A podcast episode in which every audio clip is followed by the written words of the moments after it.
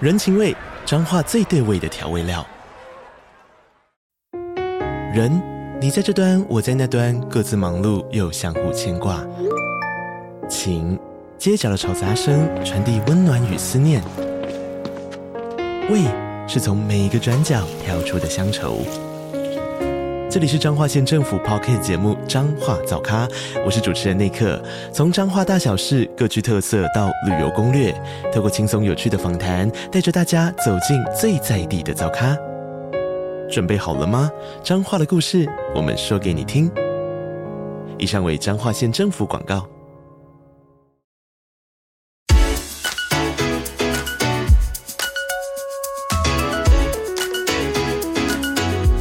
经济学不是万能。但非常有用。 Hello Hello，我是祥哈生。喽喽，我是纪凡，很高兴又到 Two Money Lover 节目中了。啊，很开心呐、我们又到了这个科博馆呐、我们在这里使用这个很好的设备啊。对我觉得这个尤其啊，最主要是因为跟纪凡面对面，这个录的方法，对对这个跟这个远距更不一样啊。对我发现好像比较不会抢话，因为我们也可以看到彼此的表情嘛，对不对？对对对对嘿对。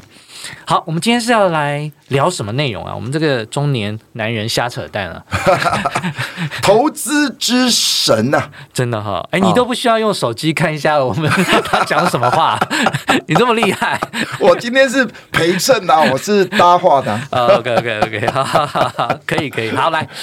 好，那我们今天来谈谈投资之神华伦巴菲特嘛。哎，这个很有名哈、啊对会不会有人不知道？不不可能吧？啊，因为我们只要有讲到这个华伦巴菲特 （Warren Buffett），一般大家都想到的是价值投资嘛，没错没对不错，对？没哈有，错答案等于说华伦巴菲特就等于价值投资，没错价值投资我们就想到华伦巴菲特。对哎，，其其实我为什么我会想谈这一集，就是因为我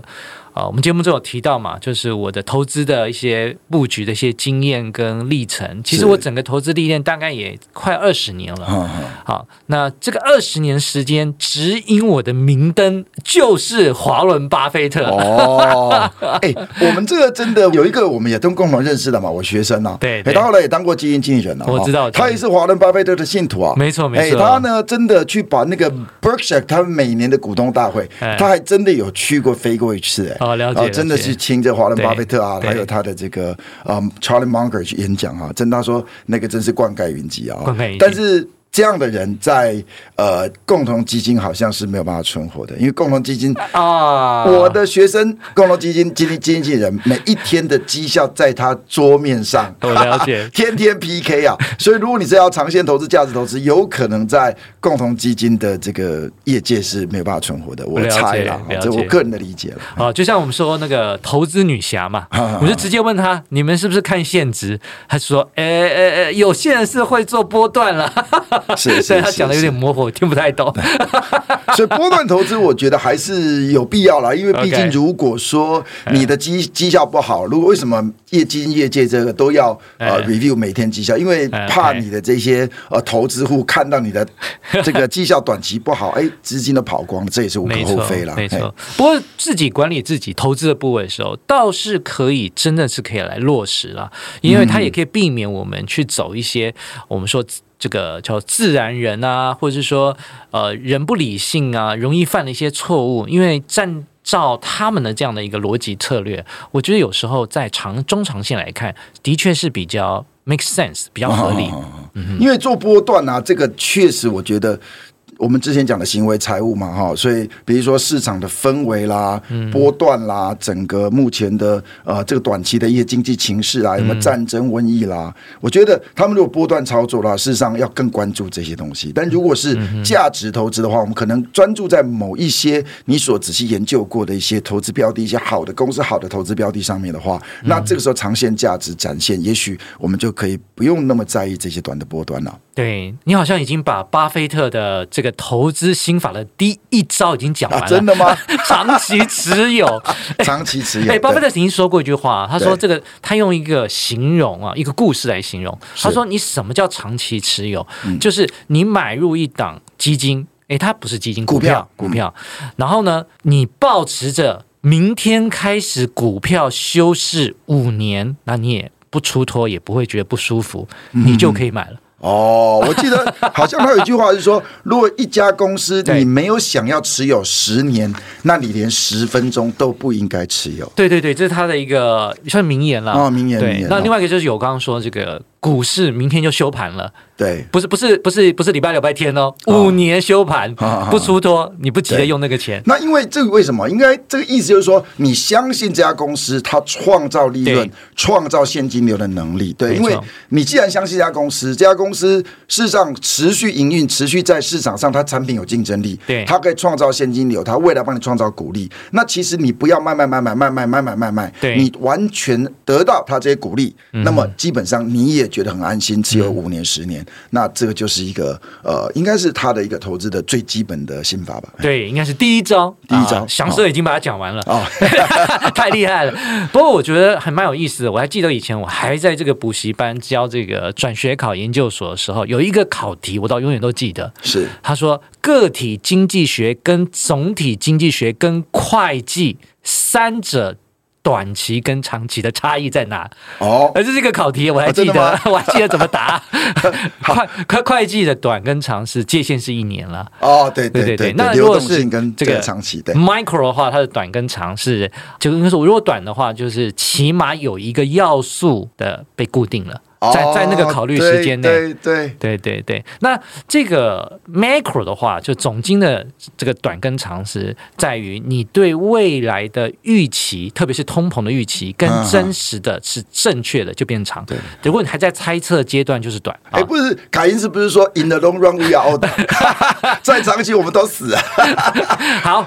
所以我讲这个例子的意思是什么？就是说，其实我发现哦，每一个人对短跟长的认定都不一样。其实你也不用太在意你的认定的短跟长不一样，你应该找到自己舒服的方法，很重要。嗯是对，那因为我自己在投资理念上，呃我比较受到巴菲特的影响，他的长期是五年、十年，对不对？嗯，哎，其实说实话，对我来讲都太短了。是，哎，像我一进场就准备要抱一辈 子，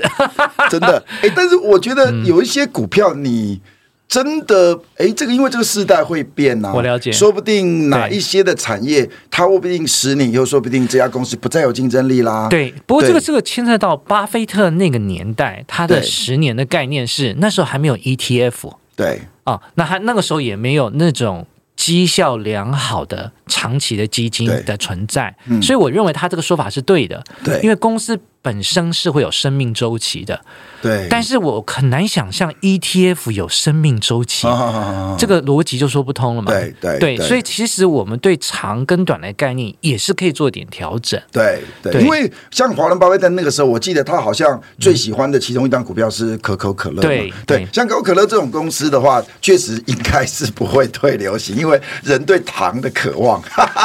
哦，对 对对对，好，所以但是如果这个年代，比如说，哎，我们好像下一期要投谈什么 AI 方向投资啦，对因为你知对道对现在新的东西一直出来，有没有一家公司能够一直长存十年？我觉得这真的是疑问。所以你的意思是我们可以用 ETF 这种东西来替代我们长期投资的标的嘛？对不对？对，那其实是呃，也可以说用一些比较呃，成我们说声誉卓著的一些基金，因为它成立的时间就已经是很久了嘛，对不对？对嗯。好，然后像可口可乐，它持它持有已经超过，我印象中是超过三十五年哦，了。华伦巴菲特嘛，哦对对真对的对哦对，好，所以这个一真的是很很怎对，嗯样因呢为这个确实不推流行的一家公司了，对，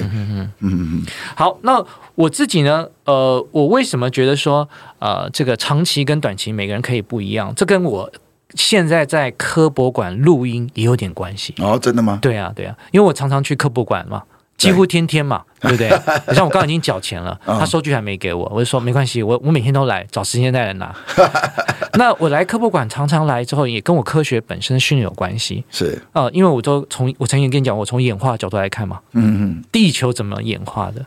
是，人类怎么演化的，生物怎么演化的，那个时间轴都很长。嗯对，所以我每次想到恐龙不会用工具，而对我们现在会用工具，所以你可以像这是一个很跨要的一步嘛。那其实对嗯这都是经济成长的一个现象。恐龙的日子一定比我们苦嘛，它当每然天都要 觅食，对不对？我们都不用。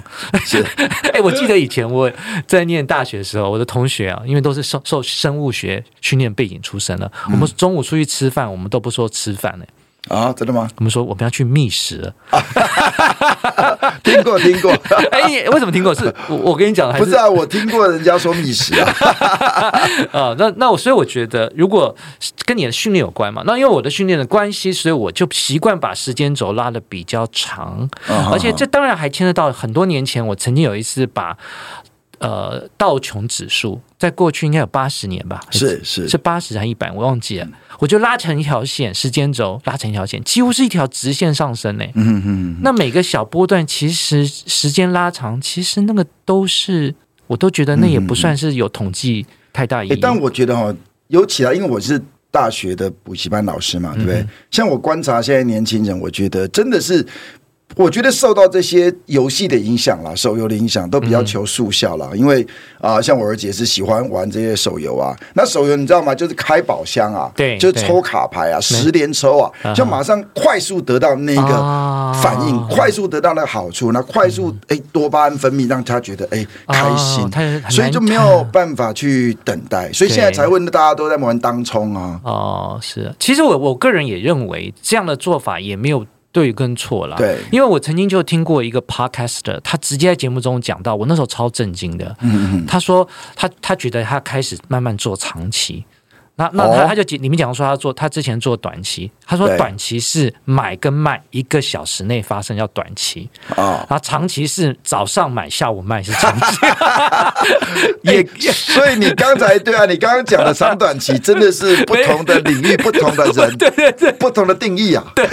那我我觉得你也不一定要认同巴菲特啦，但是你可以参考一下。那嗯我个人不认同，因为我认我抓更长哦哦，所以说那因为我我再强次强调，巴菲特那时候没有 ETF 啦。对好那我觉得这个也是一个很特别事，而且巴菲特曾经有一句话，好，他的内容是这样哈，啊，这个我眼睛都已经有点老花 了，不过我就哎看一下，好，他特别强调，钱会从没有耐心的人手中转移到有耐心的人手中哎哦，是是，他说他是秘密啦，秘诀 啦。是，对，他说其实投资很简单，就是你要赚钱很简单。他甚至认为聪明的人反而不容易赚钱，但是有耐心的人嗯比较容易赚钱。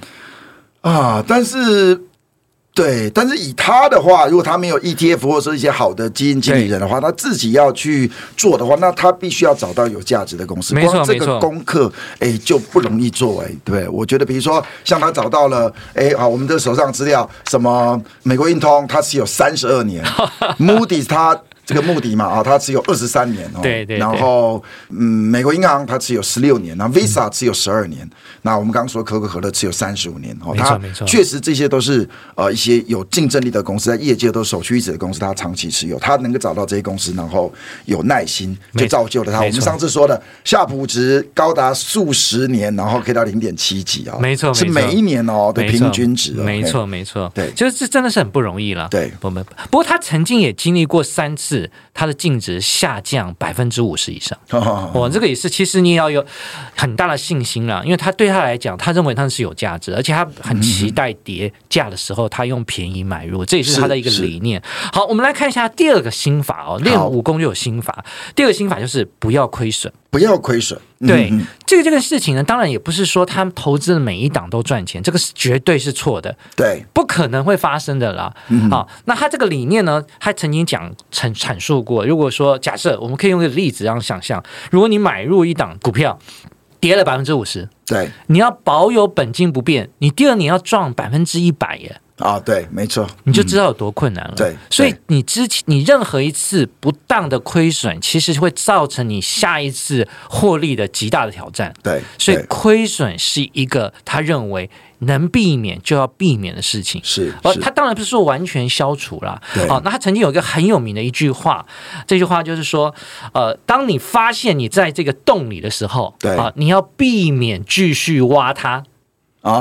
哼哼，不要再把自己让自己掉得更深对，那他、嗯他的例子很多，我但是我印象中最深刻的就是柯达。啊，哼哼对，因为柯达曾经哦好几次起死回生过，对，但是他对他来讲，他就是要闪人为妙，嗯哼哼因为他知道那个已经亏损了，对那他觉得不能挖更深，直接出脱闪人。嗯它要降低它亏损的部位，因为毕竟它有其他部位是赚钱的，是然后其他部位的放大的结果来弥补这个亏损，而且我们就不要再一直在这个过程中间啊，好像被这个阴魂不散的一些亏损的一个股票一直被缠在里面。嗯，那这个就是停损的概念吗？呃，也是啦，也是也是，但是、但是呃，巴菲特的停损跟一般人停损的概念不一样。嗯，巴菲特的停损的概念是，它没有价值了，就算股价涨也要出脱，啊啊啊啊！对对对不对？对是，对。然后呢，如果它有价值，股价跌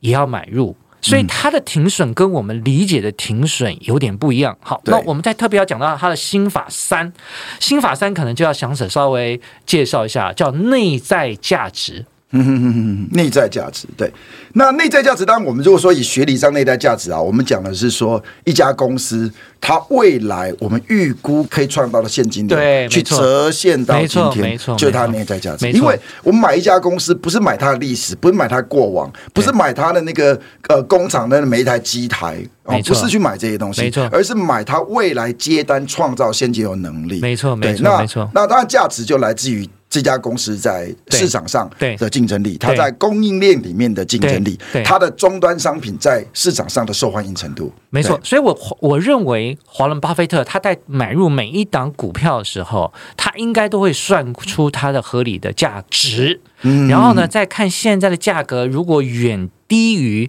现在的价值，对他就会出手了，对因为这也是符合我们刚刚的心法二，不要亏损。对为什么呢？因为如果它越低，差距越大，它算错的机会就越小，嗯越不容易亏损。对但是我们必须说，它也会有算错的时候啊，因为我们之前在这个泡沫的时候也聊过，对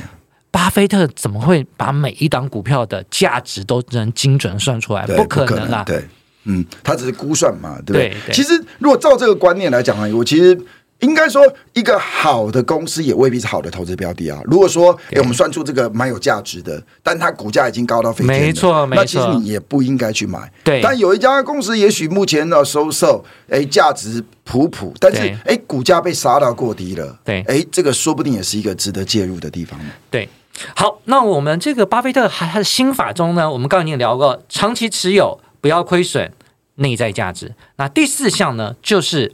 购买你了解的企业。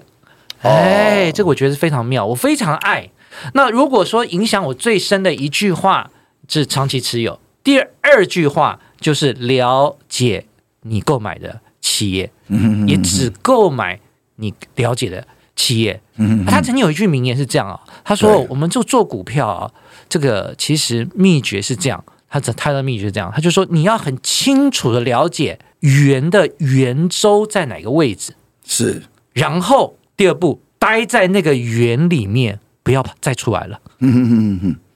他说人要有自知之明，哦我只做我懂的东西。哦好好哎，好严格讲，你做你懂的东西都赚不完了。真的吗？对，哎，以巴菲特是 这样。但我觉得，对啦，我但是我觉得哈，因为大部分的人其实自己工作都很忙啊。 OK 嗯如果你要投资股票的话，然后你要真的了解这家公司，我觉得没有。哎、我最近有一个学生，嗯了解他刚升上基金经理人，他就 OK 回来找我跟我分享哦。没错他说他在做研究员的时候，没错哎、都没有什么睡觉，因为他是 OK 念财经的嘛 OK 所以本来是这个商科的。哎、没错他去做电子业的研究员的话，哇，他几乎没什么睡觉，他把那个整个电子业来龙去脉，每一家公司在做什么，那电子元件内容是什么，它的这个供应链是什么，哇，他研究了一两年，他才弄懂一些嗯我们台湾这个电子业的生态。哎这个其实如果认真一般人要弄懂，他下的功夫可能是非常苦的哦。没错对，那他的资金配置的方式也比较有特色。呃他说嗯他一一生都在学习资金配置。我们发现他持有的股票其实档数很少，印象中只有三四十档，可是他其实重压在前十档。嗯也就是说，因为他知道他的这样的投资方法是很花体力、跟精神、跟了解的。对，呃，就是你需要一些知识的投入啊，对嗯所以他就重压那十档他最懂的，然后呢，他只关注这他懂的东西，是他付出的代价是什么？比如说，在网络泡沫的时候，别人大赚，他非常惨。对然后呢，因为他持有大部分是船产为主的对，，所以所以苹果这个波段没有赚到，对不对？他他后后来呃来有买苹果嘛，对对对但苹果大涨的时候，这一段他没有去买苹对果，，因为他后来发现苹果已经变传产。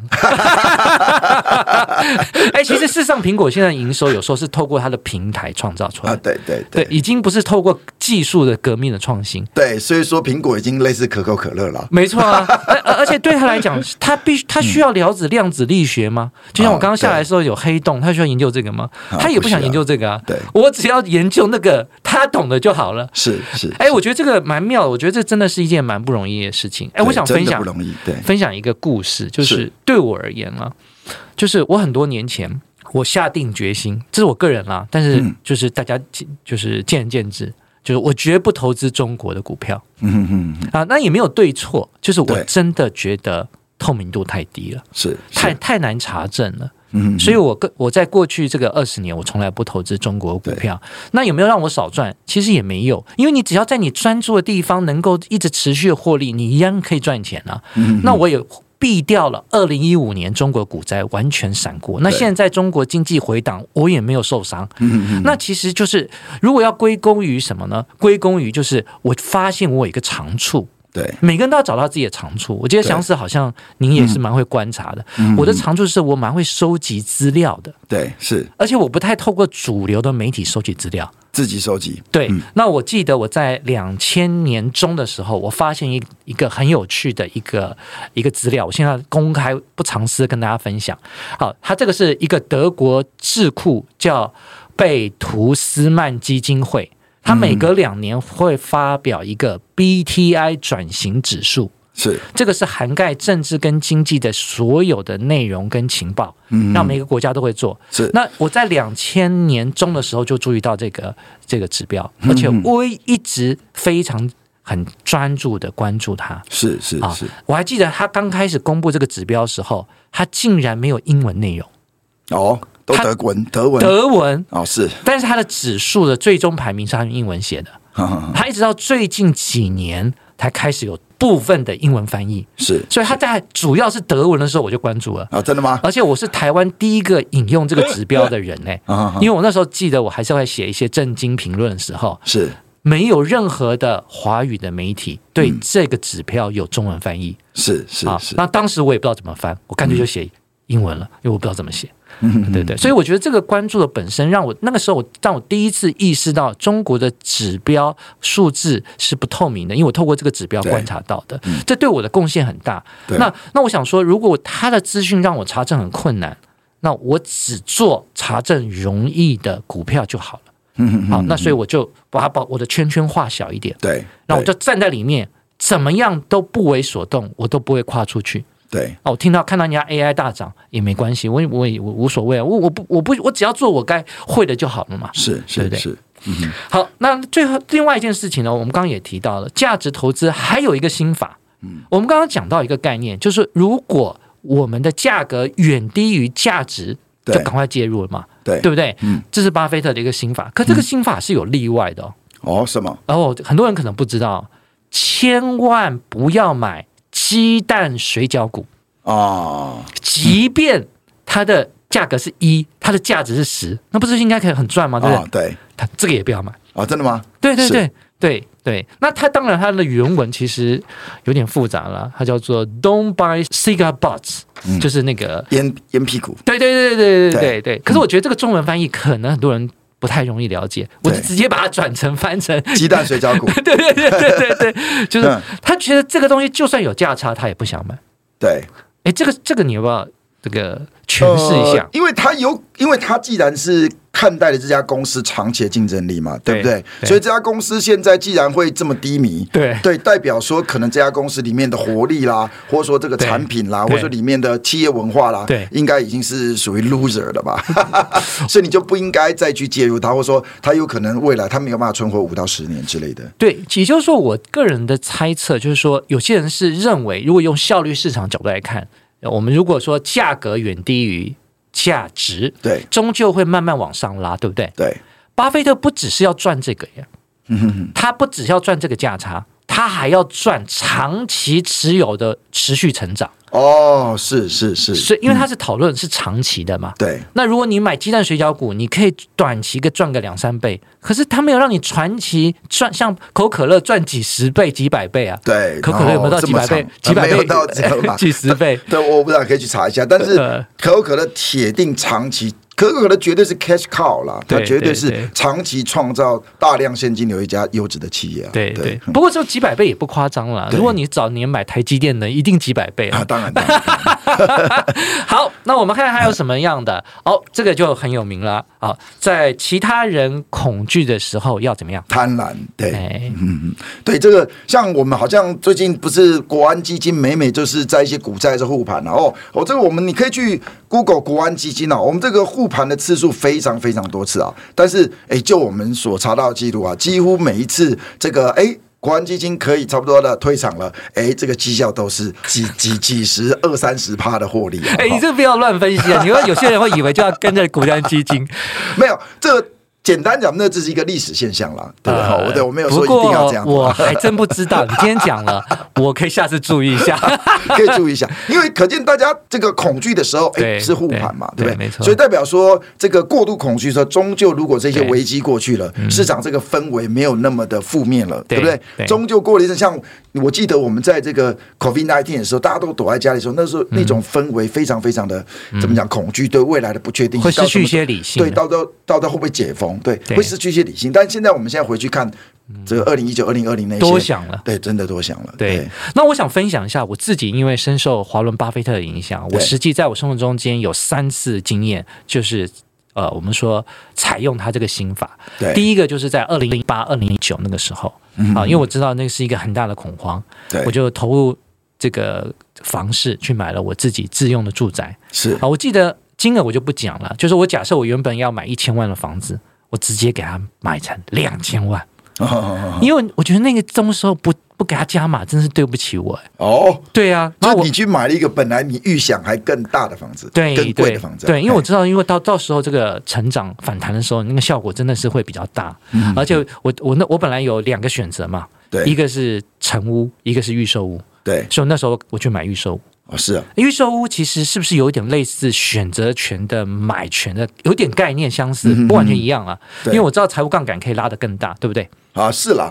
但它呃是买权吗？因为你你也不能违约啊，啊。对，我知道，我说不一样，但是有点类啊似，对对对是是是，对，就是嗯对，因为它是有对风险稍微更高一点，因为会有建商没有盖完烂尾楼的风险，所以对它确实是对风险再大一点，对对杠杆再高一点，对对对嗯对，那时候我就采用这个做这个做法。那我事实上他也给我一个非常好优惠的价格。啊，因为我那时候跟你讲嘛，我就我嗯对跟他签约是，我还记得是二零一九年的二月，哦我走进这个接待中心签完约的时候，那个不时是候二零一九吧？二零啊啊，二零零九，二零零九，抱啊是歉。然后呢，签完约的时候，那个月的报纸，那财经新闻说股票下看两千五 百点。哦，真的吗？然后我那那个人可能觉得我秀逗，这时候来买房子，你疯了吗？哦，对，这就好像在这个 SARS 的时候，也 对是没错房价低到对真的，对对，那时候买到房子的时候，我是到其实后来都是赚的，真的是不少。SARS 的时候，啊对，，那我第二次呢，这个危机入市是二零一五年中国股灾，其实我的部位没有跌嘛。对可是全世界其他地方跌啊！啊我说我赶快压重压，把我房子增值的部分再给它压出，再借贷出来。哦，对对对，然后啊，甚至还去压抵押别的东西，这个细节我们就不讲了，反正就是重压。然后那时候，当然现在回头看也是一个获得甜蜜的一个回馈了。再下一次是啊，二零一八年啊，又是下滑，我再重压，非常证券。那再下一次是二零二二的回档，这次我就没有重压了，啊 啊为什么？因为货币供给也在回收， 这次我一看不妙。啊哦，所以你有查到货币供给开始回收哦，了啊当当当然当然，不不不仅是货币供给回收，连 M two 也下降了，啊啊因为之前的货币供给回收 M two 没有下降哦。啊啊啊哦我是用这个角度去观察 的，是是，哎，我们下一集来讲一下货币供给 M two、M one B、M one A 这些好了，也也可以，也可以，也可以。哦好，那我们再来看一下，这个就是我觉得这个东西是深让我影响很深了，也让我获得一个很甜蜜的一个回馈。再一个，最后一个心法，抓住你的机会。好，那我们就简单来讲，就是要这个采取行动。是我们刚刚讲的所有的东西呢，如果你不都不采取行动，然后我想赚钱，没有落实到你真的去赚钱，是那都是空的。是对是是对对是，对我觉得这确实这个些是需要耐心的，对对你没有办法得到短期回报，对甚至在有时候低档的时候，如果你是要长期持有，万一对你在这个股灾的时候你是有部位的，对对不对？那这个时候确实是还是要长考验耐心，像华伦巴菲特嗯也有很好几次，他的净值是有到快腰斩嘛，对不对？但维持信心。长期持有，那当然，尤其这个经济，因为经济终究会回稳嘛，终究当然啦人类这个终究还是会有科我技发展。都已经讲过，对我们会用工具，恐龙不 会。对，所以说可能就要把你的眼光看长。 对没错嗯但是我觉得人如果在什么 COVID nineteen 啊，或者说在一些战争、一些瘟疫的时候，我觉得在市场恐慌氛围的时候，其实人很难不受那些影响啊。好，那我们对嗯这个 take home message，我们是不是要回回忆一下？好，你说好好好，还是你来你来帮我们念一下。一长期持有， OK，好，二不要亏损，是是三是注重内在价值，对哦四了解你的企业，没错，五。别购买低价但低值的股票，就是不要买烟屁股。 对对，在别人恐惧的时候，你要贪婪，嗯最后抓住你的机会，没错行动吧。没错，没错。哎，其实我觉得，我这最后做个总结，对我影响最大。你的时间轴真要拉长，是对啊，因为你直接时间拉拉长之后，一切都不需要恐惧了，对，人类自然会演化，会越变越好的。然后另外一件事情呢，就是啊，我们刚刚讲到说，就是要了解你知识的边界，嗯哼哼，就是只购买你对懂的东西，是其实就已经够你赚了，赚对不完了啦对不。透明的尽量别碰。好那我们今天这一集差不多了。对，没错，我们非常呃开心，我们今天把华伦巴菲特的这个投资心法的精髓，对啊我们用一个很简单的方式分享给大家。不过里面谈到的，比如说计算内在价值这些细节啊，我们不可能在闲聊、瞎扯淡聊那么具体了。对对以后我们可能会是不是有课程来？对，也许我们就因为我们在跟纪凡一直在讨论，我们未来有一些比较简单的课程，当然我们的可能设计的是比较短，但是也许我们价格也是蛮便宜的。我们要把对我们的知识看有没有办法这个能够分享给大对众。，因为因为你说计算内在价值，那怎么算？有些听众对说，我听了等于白听，你有没有对告诉我怎么算？ 也许需要，可是这不可能在节目中聊啊。是是是 OK 好，就欢迎大家也先加入我们的脸书社团，跟我哦，们对有一对对些对对互对动对分享。对对对对。好，那我们这一集应该就到这里了，拜拜，拜拜。